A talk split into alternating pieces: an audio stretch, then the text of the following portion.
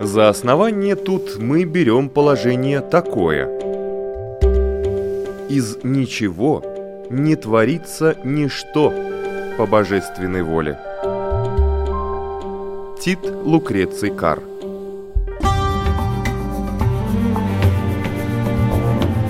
Дерзкие теории Смелые гипотезы Предположения, которые завтра могут стать аксиомами. Природа вещей на латвийском радио 4.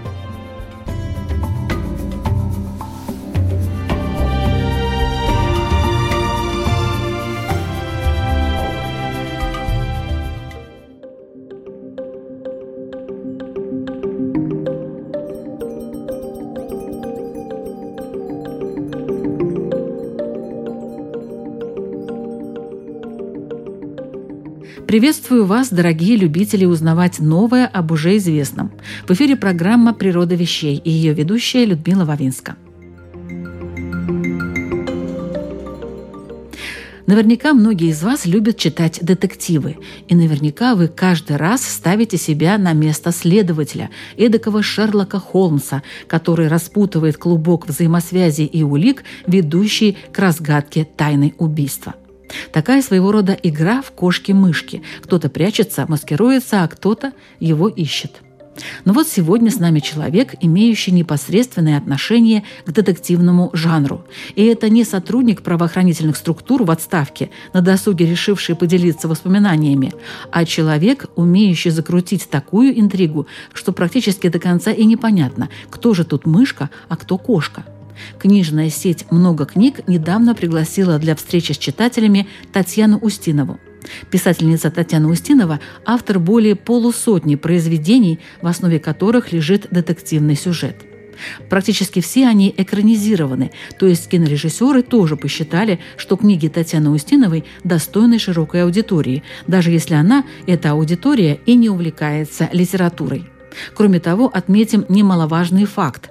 Татьяна окончила московский физтех, легендарный вуз, куда попадали самые умные головы со всей страны. Итак, психология преступника и тайна. Почему нас так увлекает расследование убийств? Препарируем детектив и поймем его суть, экстраполируя некоторые моменты на социальные отношения вместе с Татьяной Устиновой. А назовем мы это с позволения сказать, расследование, алгоритмы и вариации на тему игры в кошки-мышки.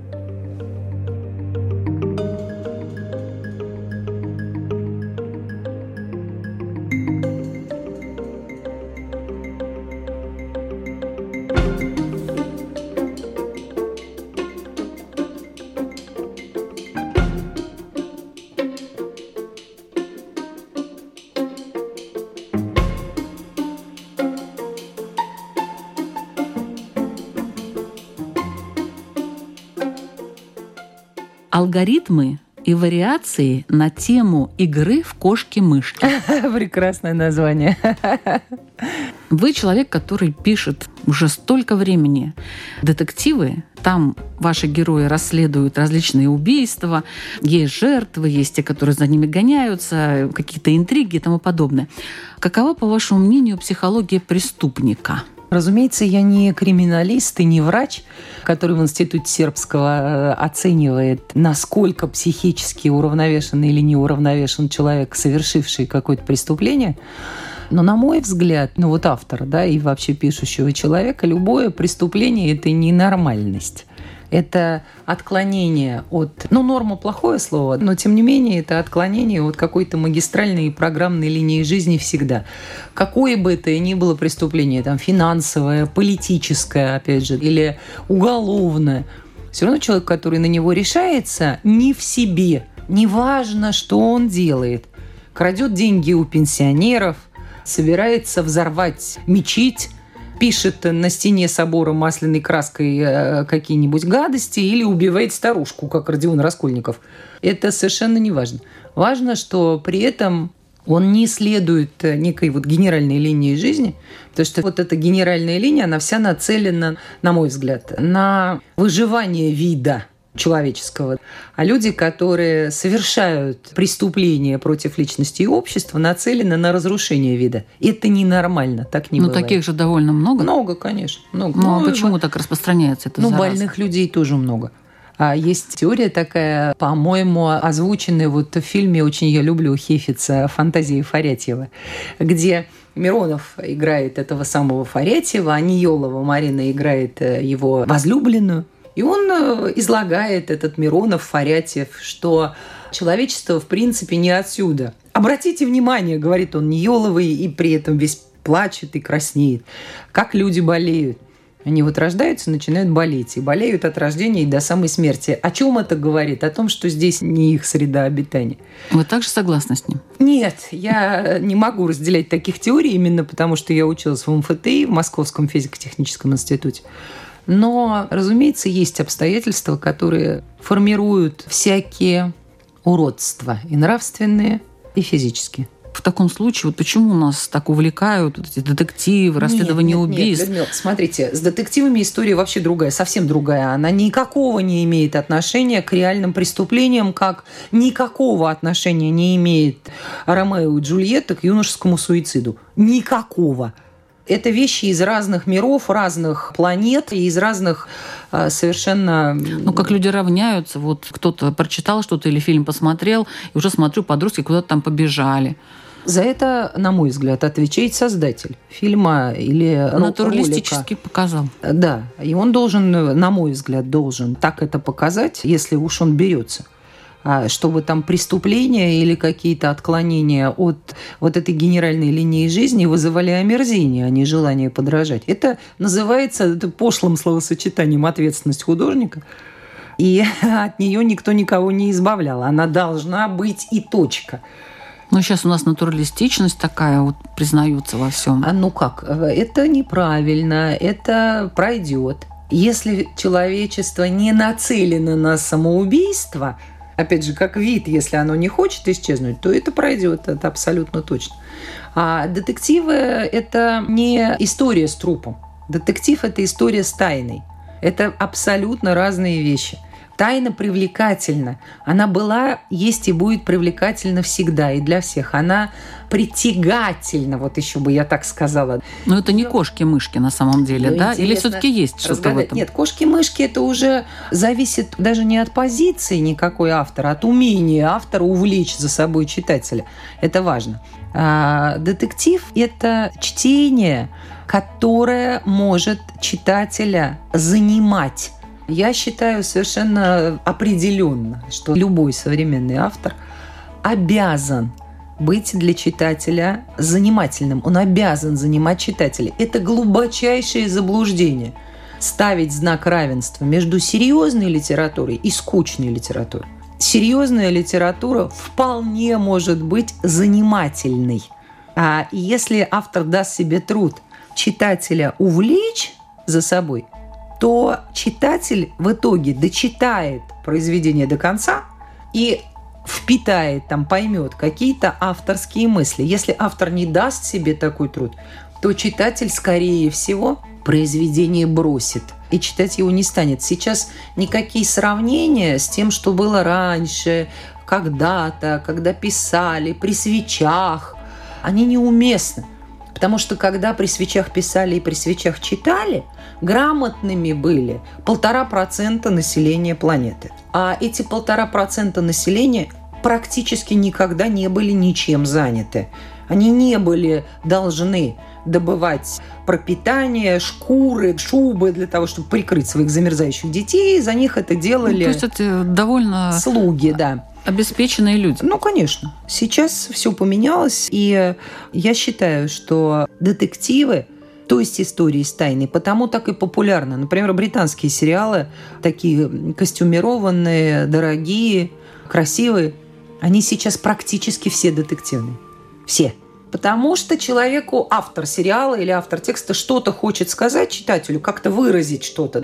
Но для того, чтобы читателя туда заманить, он обязан, на мой взгляд, написать нечто привлекательное.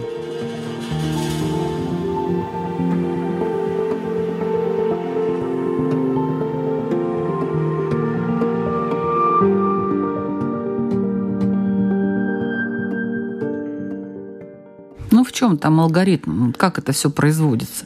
Вот где эти заманки, вот эти лабиринты, где бегает кошечка и ищет эту мышку? Так и вся эта история лабиринт. И она задумывается как лабиринт, и потом она осуществляется как лабиринт. Это удивительно, но это так и есть. То есть, вот, например, я когда пишу книжку, я всегда придумываю план к вопросу о лабиринтах. Это многостраничная история, план всегда страниц на 30, он всегда написан на руки. План на 30 план, страниц? Да, да, страниц на 30, не меньше.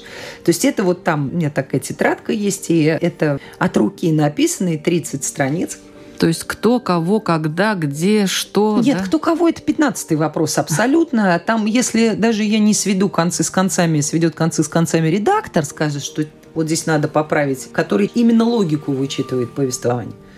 А мне важно, что вот этот почувствовал, когда тот ему сказал, а она уехала, а в это время заболела собака, а бабушка должна была вернуться, но не ну, вернулась. А костяк этого всего – это что? Вот эта вот красная линия. Как вот что? на чем все это держится? Героя. Эволюция. А, эволюция Конечно. героя. Конечно, он был совсем дурачок вначале или дурочка, как вот сейчас я роман написала, там девица, ну, прям совсем дурочка. И э, к концу повествования она становится, ну, в общем, достаточно таким соображающим человеком. А до этого она вообще в полном раздрызге ничего не понимает.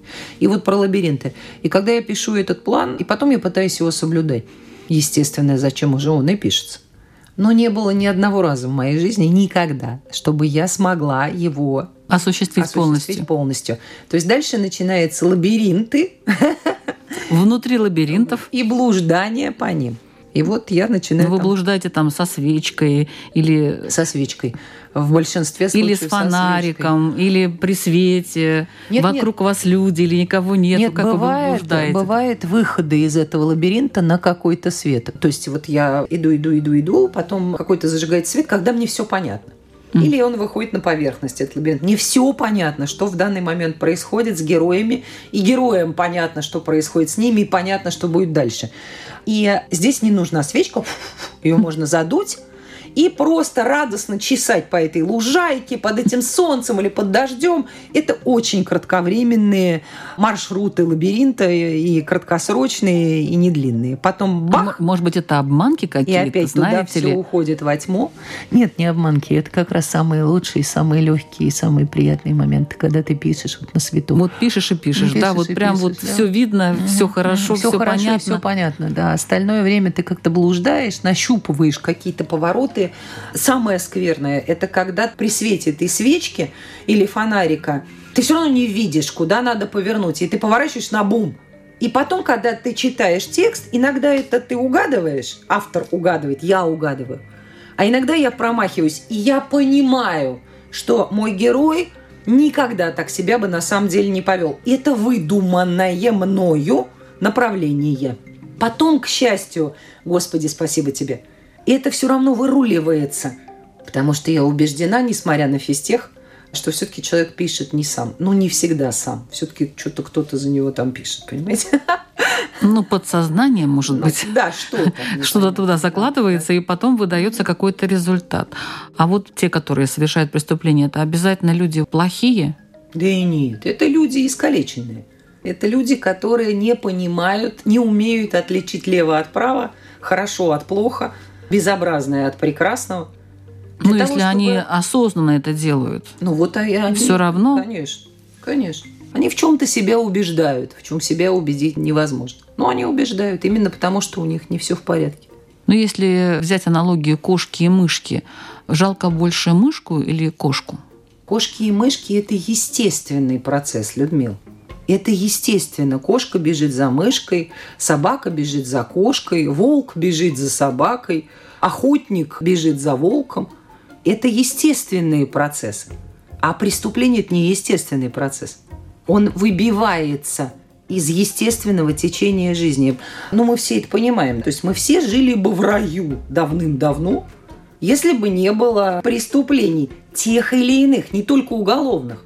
Преступлений против культуры, преступлений против народов, преступлений против Отечества у каждого своего, экономических, преступлений против, там, я не знаю, совести. Это неестественно. Естественно жить в ладу с собой и с окружающим миром. Мы же это понимаем. А кошка гонится, потому что она не может не гнаться. И она как раз живет в ладу с окружающим миром. Жалко, смотря как. Если кошка находится при последнем издыхании от голода и должна поймать и съесть этого мыша, но не ловит, тогда жалко кошку. А если кошка бежит за мышкой, чтобы с ней поиграть, а мышка не смогла вовремя смыться, тогда жалко мышку. А в ваших произведениях кого вам больше жалко? Или у вас нет вообще такого чувства к своим героям? Конечно, есть. Конечно, есть. Я решительно не признаю пренебрежительного отношения к жалости. Я со многими очень людьми разговариваю, потому что я беру интервью в телевизионной программе в своей, которая называется «Мой герой», и я их беру много – и сталкиваюсь я то и дело с людьми, особенно с дамами, особенно с молодыми, которые говорят, отвечая на вопрос, жалеет ли вас ваша мама или жалеет ли вас ваш муж. И говорят, меня? Жалеть? Какой ужас! Что это за ужасное слово? Меня нельзя жалеть. Я абсолютно убеждена, что жалеть важно, нужно. Без этого невозможно вы затронули эту тему, мой герой. Как вы определяете героя современного мира? Кто это? В смысле в каком? В профессиональном или в каком? В любом, в каком вы посчитаете нужным. Герой нашего времени. Герой нашего времени – человек, который честно делает свое дело на том месте, на которое он поставлен судьбой, обстоятельствами или личным выбором своим его делать. Человек, который не вредит окружающим, ничем, ни словом, ни делом. А сейчас это очень просто повредить окружающим, потому что есть социальные сети, да, и ты можешь в этих социальных сетях самовыражаться как угодно, в том числе и совершенно пакостническим образом для окружающих. Человек, который этого не делает, уже молодец.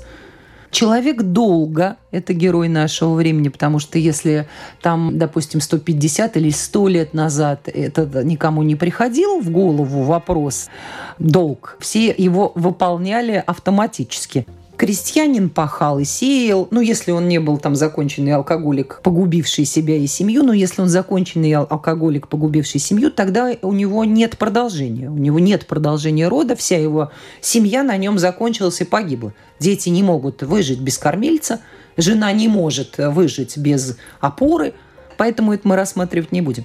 Сейчас люди долго, и это герои, которые выполняют свой долг по отношению к семье, по отношению к родителям, по отношению к окружающему миру. Это вот прямо вот герой.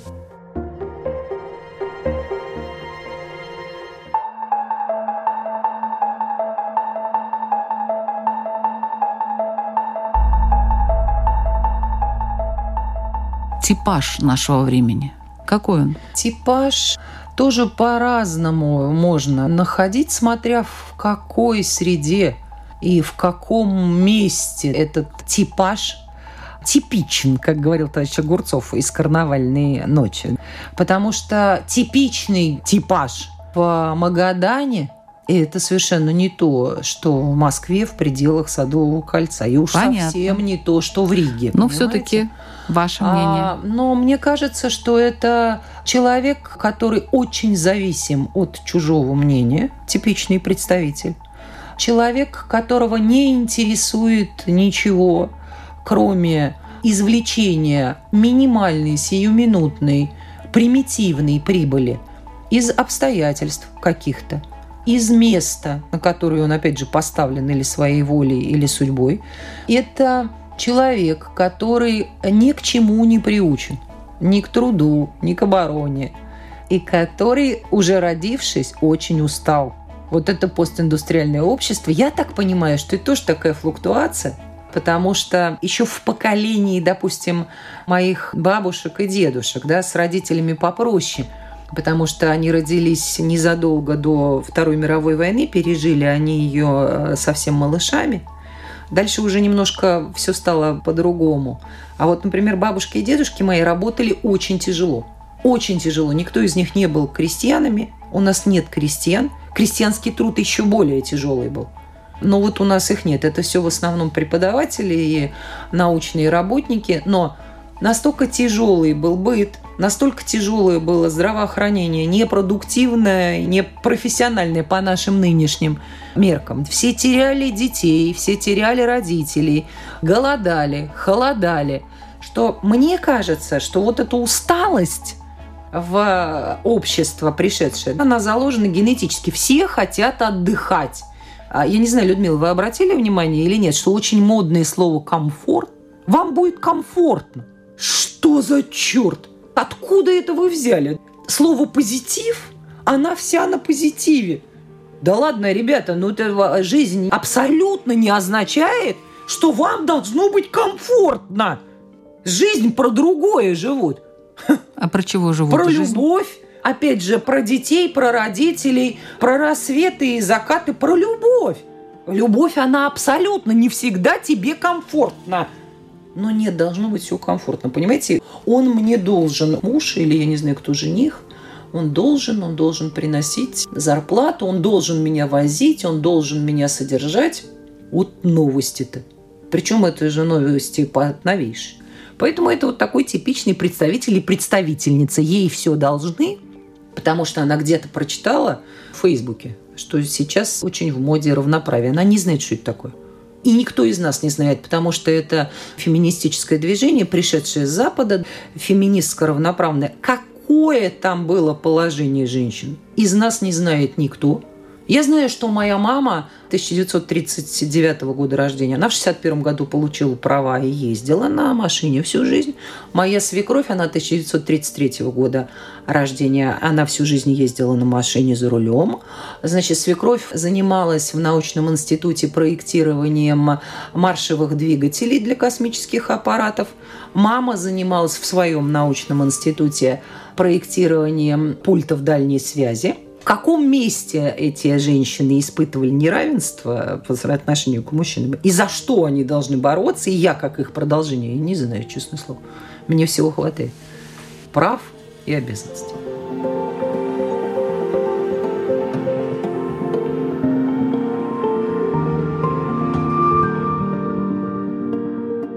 Вернемся к нашей теме. Алгоритмы и вариации на тему игры в кошки и мышки. Угу. Феминизм – это тоже игра в кошки и мышки. Вам морочат голову, а вы поддаетесь.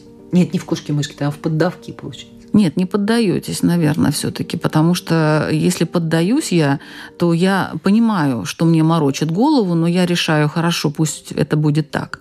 А тут-то как раз да, кошки-мышки получается. Кошки-мышки, согласна. Вообще, если взять в целом общество, где кошки, а где мышки – в какой они позиции сейчас находятся? Может, мышки гоняются за кошками? Не может такого быть? Нет, не может. И сейчас, на мой взгляд, 20 век весь был попыткой, причем такой общечеловеческой. Я думаю, что тут и дело и в войнах тоже. Доказать себе, человечеству, что мы все, все человечество, это или кошки, или мышки. И все должны были, вот по идее, перейти или в состояние кошек, или в состояние мышек.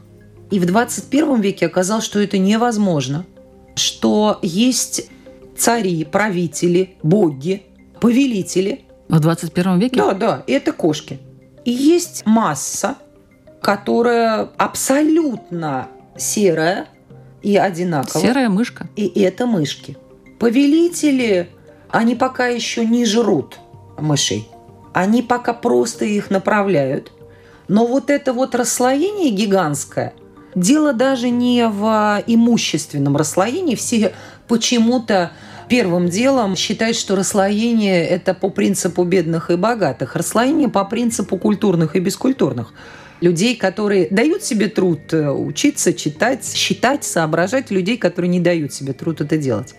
И вот те, которые это делать умеют, они уже почувствовали вот этот вкус. Я не знаю, как вы, когда учились в школе, когда поступали в институт, мы, например, мы страшно бунтовали против школьной формы, мы фрондерствовали. Мы бунтовали против уравниловки в Советском Союзе. Нам казалось, что все одинаковые что у нас нет отличий друг от друга, да, у всех одинаковые галоши, у всех одинаковые школьные формы, у всех одинаковые квартиры и чешские стенки с чешским же хрусталем внутри, что мы все живем по неким правилам, которые не нами установлены. Но это полная чепуха по сравнению с тем, что сейчас предписывается, какие кульбиты исполнять вот этим самым мышкам. Кошки им все, так сказать, очень хорошо внушают. Мышки исполняют. Как следует одеваться, что следует э, слушать, каким правилам следует следовать, что следует есть. Например, мы все теперь охвачены же мы этой информацией о том, что у нас у всех аллергии на глютен и на коровье молоко. Вот вы смеетесь, Людмила, а это неправда, это аллергия, у нас у всех она должна быть. Опять же, я понимаю, потому что я в физтехе учил, что аллергия на молоко быть должна, потому что планета не прокормит всех. А, поэтому? Конечно, конечно. Дальше вступает в дело химическая промышленность, слава ей. И вот всем внушают, что нужно пить миндальное молоко. Кстати, что это такое? Пробовали вы или нет? нет? Я пробовала из миндального молока выжать молоко взять орехи и сделать... Э, ну, из миндаля молоко по-моему, никак напиток. нельзя. Да. Потом мой муж, гениальный физик, прикинул, что, например, если все леса в дельте Амазонки вырубить и засадить их миндалем, то все равно населению городов не хватит планеты. Это химическая промышленность. И все потребляют химическую промышленность, и ни у кого нет на нее аллергии, и всем хорошо. Кошки-то они знают, что делают. А мышки радостно делают то, что им велят кошки. И вот это вот будущее прекрасное общество, которое называется «Да здравствует мрачное средневековье», оно у нас впереди, прям его видно. То есть это прямо упрощение до биологических каких-то законов, плюс полное расслоение – ну, а борьба за экологию, допустим, за здоровый образ жизни, ну, это, это, это нормально? Нет, почему? Нет никакой борьбы за здоровый образ жизни, Людмила. Здоровый образ жизни – это когда ты живешь на лужайке прекрасной, пьешь чистую воду из колодца, ешь укуня, запеченного в сметане, шашлык из молодого барашка, и ты живешь сто лет, как люди в Грузии. Борьба за здоровое питание – это абсолютное манипулирование, потому что под видом этой борьбы за здоровое питание и экологию тебя заставляют употреблять химические соединения и не сетовать на то, что ты носишь на ногах пластмассовую обувь, а не кожаную. Мы все понимаем прекрасно, что производство пластмассовой обуви какой, силиконовый или какой угодно, оно вредит экологии гораздо больше, чем производство обуви кожаной. Ну, если подумать. Я помню, как я привязывалась тоже к своему мужу, это уже было 500 лет назад, с тем, чтобы мы купили синтетическую елочку на Новый год, чтобы не вырубать елочки в лесах. А мой муж очень умный человек, очень великодушный ко мне и очень снисходительный.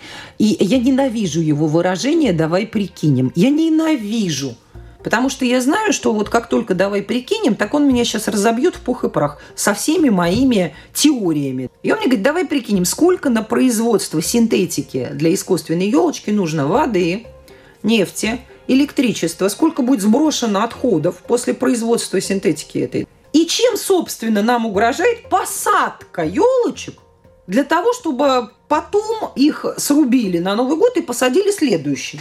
Ну, это вообще конец света, конечно, вот если так считать. А вот я заметила, что у нас как-то тоже есть такие как бы сонм, так назовем, ученых не сильно высоких степеней, молодых, которые называют себя популяризаторами науки. Mm-hmm. И вот они приезжают везде с лекциями, вот так проповедуют, я бы сказала, определенные вещи и очень так безапелляционно проповедуют. Я не буду говорить, что там это есть в разных вариациях. Там, допустим, ГМО – это нормально, что вы тут все как дураки. Или, например, атомная электростанция – это вообще здорово, я там могу жить прямо рядом, пить эту воду, которая э, рядом там выпускается этих самых. Это все безопасно. То есть вот эти вот люди – это направление со стороны кошек, или это все-таки те мышки, которые имеют больше информации? Нет, нет, это промежуточное между кошками и мышками, ближе к кошкам. То есть это оттуда идет? Конечно, конечно, конечно. Они вполне возможно, что сами в это верят. Просто понимаете, для того, чтобы иметь представление о целостной картине мира, не о фактах, схваченных из какого-то контекста, а о цельной картине мира, нужно образование. Нужно Энгельса читать. Сейчас я не пошутила. Нет, у них есть образование именно в той области, о которой они говорят. Я понимаю. Ну так на уровне ученый, кандидат наук у него, у бедного, представление о мире сформировано из разрозненных фактов. Вот он увидел какую-то таблицу, там написано, что радиационный фон вблизи там, электростанции или где-то, он там не превышает э, среднего радиационного фона, и все. А дальше он э, не продвигается, он не понимает, что этот радиационный фон можно измерить еще там в 120 местах, и тогда составить себе представление о нем. У него так не работает мозг. Вот этими взрослыми подросшими кошками он обучен так, чтобы цельную картину мира не видеть и он ее не видит. Он видит только факты, которые там в меру своих сил как-то обрабатывает. А чаще всего не он обрабатывает, а его компьютер. А компьютер спроектированный, созданный компьютерные программы умными кошками, которые видят. Вот у нас уже получается какая-то теория заговора. Нет, нет, нет, это не теория заговора, это теория выживания. Никакого не заговора. Ну, абсолютно. кошки могут выжить спокойно, кстати. Нет, при на них кто-то должен работать. То есть это все на то, чтобы мышки работали на них? Конечно. И по, не сопротивлялись? И по возможности не сопротивлялись, конечно. Нет, нет, никаких теорий заговора, что это эволюционная теория. К сожалению, вот она таким макаром, ну, мне так видится, вот она выстраивается вот так, в ту сторону. Понимаете? И все вот эти наши иллюзии о том, что, опять же, которые для нас, рожденных в 20 веке, очень привлекательны – эти теории, да, о том, что все равны, что любой человек заслуживает всего самого лучшего, что самая ценная человеческая жизнь, единственное ценное, что есть у каждого человека. Мы же с этим выросли. А это все попрано совершенно. Так повернулась эволюция. Не заговор. Ну, как в таком случае жить мышкам? Перебегать в состоянии кошек, учиться, читать, не вестись на ахинею, вроде того, что миндальное молоко лучше, чем коровье только читать, только образовываться. Как только у тебя в голове формируется картина мира, тебе дальше ничего не страшно. Ни политика, ни вранье. Ты не веришь, ты знаешь, что мир устроен по-другому. Сейчас нам с вами трудно очень внушить, что мы вот сейчас выйдем из прекрасного здания латвийского радио, и перед нами будет не Домский собор, а Эйфелева башня. Потому что мы выйдем и увидим Домский собор своими глазами – убедить нас в том, что здесь будет Эйфелева башня, нельзя. Мы скажем, друг, послушай, ну что ты нам сейчас вот гонишь-то, да? Давай мы вместе выйдем и посмотрим. Потому что мы представляем себе, что происходит за стенами этой студии. И мышки, они как-то должны научиться представлять, что происходит за стенами их норки на самом деле. А не то, что им постоянно показывают, показывают, показывают да. И не то, что им внушают. Начали мы с психологии преступника, перешли а кошки не преступники, кстати? Нет, нет, нет. Они просто хотят заработать. Они хотят не заработать. Они хотят жить счастливо и свободно. То, что они это могут сделать только за счет мышей, их не интересует. Это эволюция. А как можно из мышки стать кошкой? Только учиться. Только учиться. Только читать. То есть это возможно? Конечно. Конечно. Только не вестись на провокации, не тратить время на ерунду, не заниматься с утра до ночи снижением собственного веса а, с 68 килограммов до 45, потому что на это уйдет вся жизнь, и ты помрешь счастливым обладателем 45 килограммов, так и не поняв, зачем ты жил в своей норе. Но зато 45 килограммов. И чего дальше? Ничего. А это время можно и нужно употребить совсем на другое. На знание. На знание, на созерцание того же, я не знаю, Рафаэля. На попытку понять, что он видел в этом мире. Как тогда был этот мир устроен. Это страшно интересно. Это просто огромная совершенно история человечества. Ее хорошо бы, в общем, немножко подизучить, потому что абсолютно все, что было раньше, все повторяется сейчас.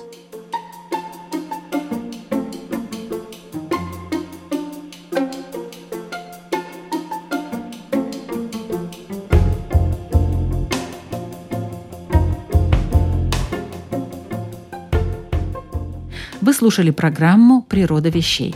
Сегодня о структуре детектива, о типичном герое нашего времени, о лабиринтах творчества и об алгоритмах социальной игры в кошки-мышки рассказывала писательница Татьяна Устинова. Программу к эфиру подготовила и ее провела Людмила Вавинска. Компьютерный монтаж Ингриды Беделе. Музыкальное оформление Кристины Золотаренко. «Природа вещей». Мы открываем ее каждый четверг в 3 часа дня на Латвийском радио 4. Присоединяйтесь.